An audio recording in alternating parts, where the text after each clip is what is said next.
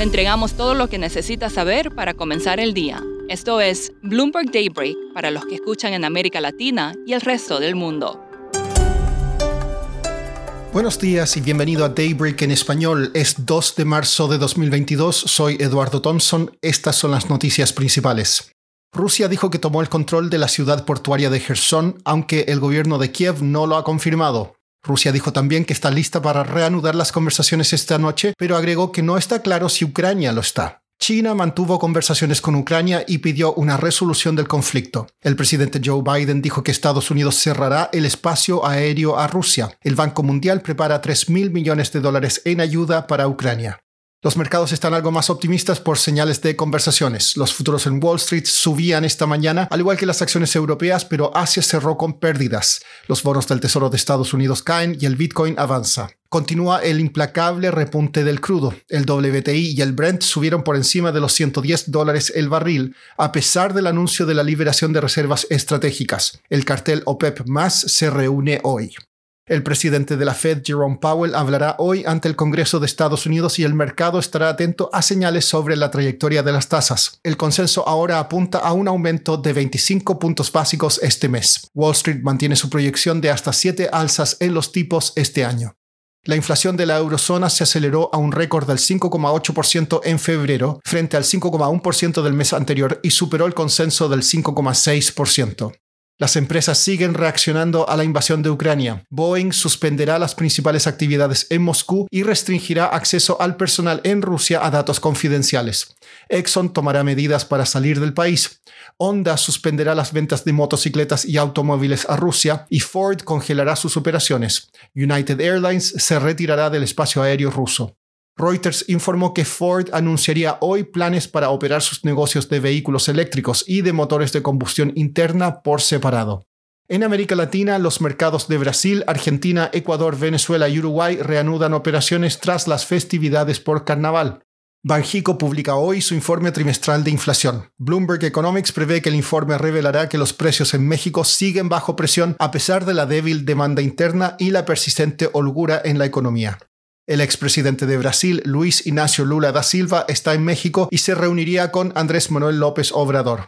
En Colombia, el multimillonario Jaime Gilinski anunció una tercera oferta por acciones en Grupo Nutresa y Grupo de Inversiones Suramericana. Y Argentina tiene un acuerdo con el Fondo Monetario Internacional. Al menos eso es lo que dijo el presidente Alberto Fernández, aunque el FMI no está tan seguro. Patrick Gillespie de la oficina de Bloomberg News en Buenos Aires nos cuenta más.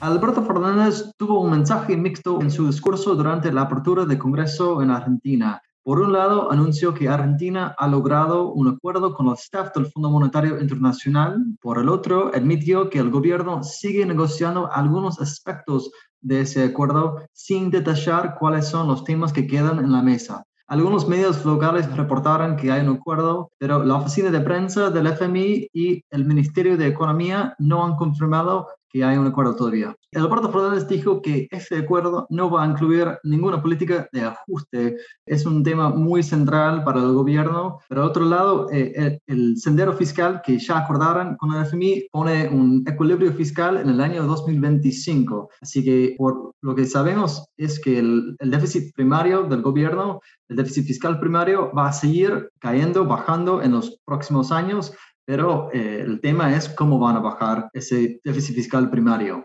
Patrick, ¿cuál es el próximo paso en estas negociaciones? El gobierno de Fernández va a enviar el acuerdo al nivel staff al Congreso argentino para que sea votado. Ahí no está claro si tiene el apoyo suficiente porque algunos líderes dentro de la propia coalición de Fernández, que es muy amplia, ya declararon que no coinciden con la estrategia de negociación del gobierno. Después del voto en Congreso, el board del FMI va a votar sobre el acuerdo y ahí también hay una interna. Estados Unidos, Japón, Canadá y entre otros países han expresado su preocupación en las últimas semanas sobre la sostenibilidad de la deuda argentina en este acuerdo. Así que falta unos pasos muy importantes y algunos otros técnicos.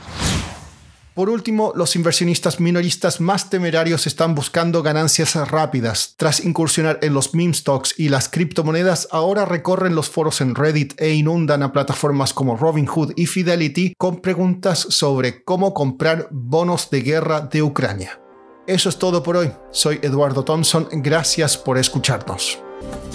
Para conocer todas las noticias que necesita para comenzar el día, revise Daybreak en español en la app Bloomberg Professional. También puede personalizar Daybreak para recibir las noticias que desee. Eso es todo por hoy. Sintonice mañana Bloomberg Daybreak